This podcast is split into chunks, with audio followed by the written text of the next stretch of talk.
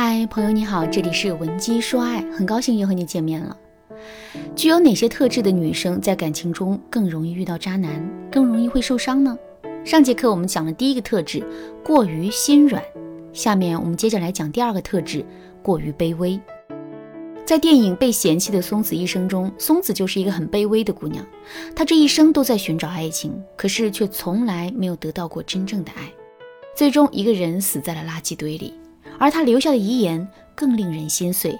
那句遗言是：“生而为人，对不起。”有句话说得好：“女人必须要先对自己好，这个世界才能对你好。”一个连自己都看不起自己的姑娘，势必得不到男人的尊重和爱。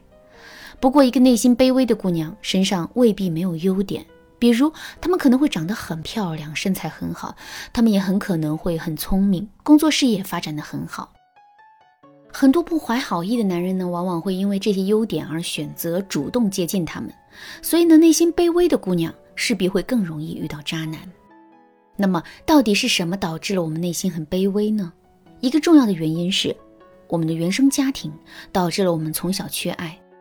比如说，我们的爸妈在我们很小的时候感情就出现了裂缝，之后呢，两个人之间更是争吵不断，在这样的家庭中长大。我们就很容易会在内心渴望一份稳定的爱，甚至为了这份稳定的爱，我们可以去不断的委屈自己，甚至是牺牲一切。再比如，我们可能有一对严厉的父母，他们从小就告诉我们，你要怎么怎么做，或者是你要做到什么才能做到什么，否则你就不配拥有某件东西。在这种严厉的教育之下，我们就很难收获到一份无条件的爱。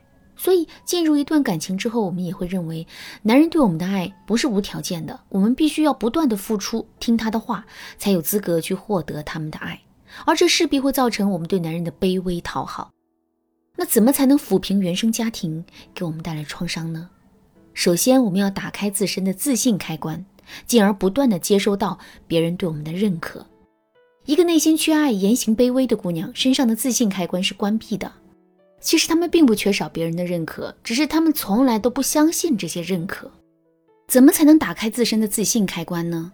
很简单，我们只需要做到认可前置，否定后行就可以了。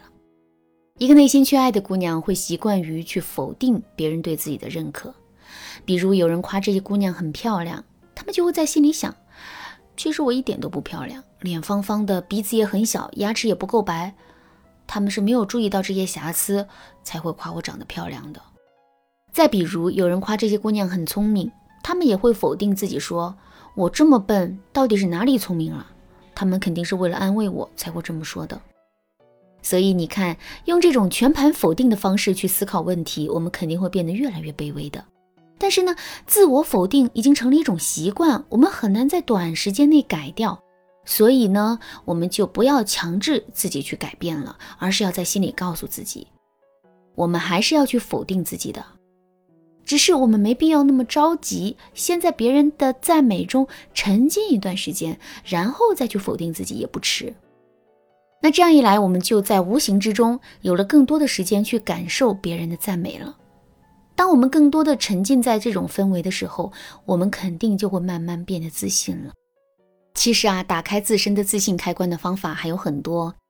如果你想有更多的学习，可以添加微信文姬零零九，文姬的全拼零零九，来获取导师的针对性指导。那除了要更多的感受到别人的认可之外，我们还要追根溯源，直面原生家庭的伤痕，并力求得到精神上的抚慰。举个例子来说。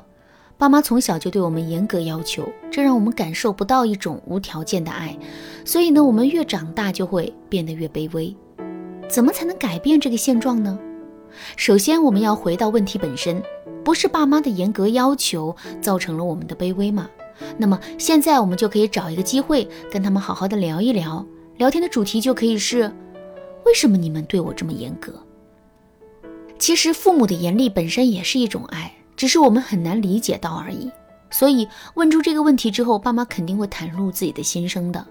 在这个时候，我们就会意识到，其实啊，我们一直都不缺乏无条件的爱。换句话说，就是我们一直都是值得被爱的，只是我们之前没有理解到这份爱而已。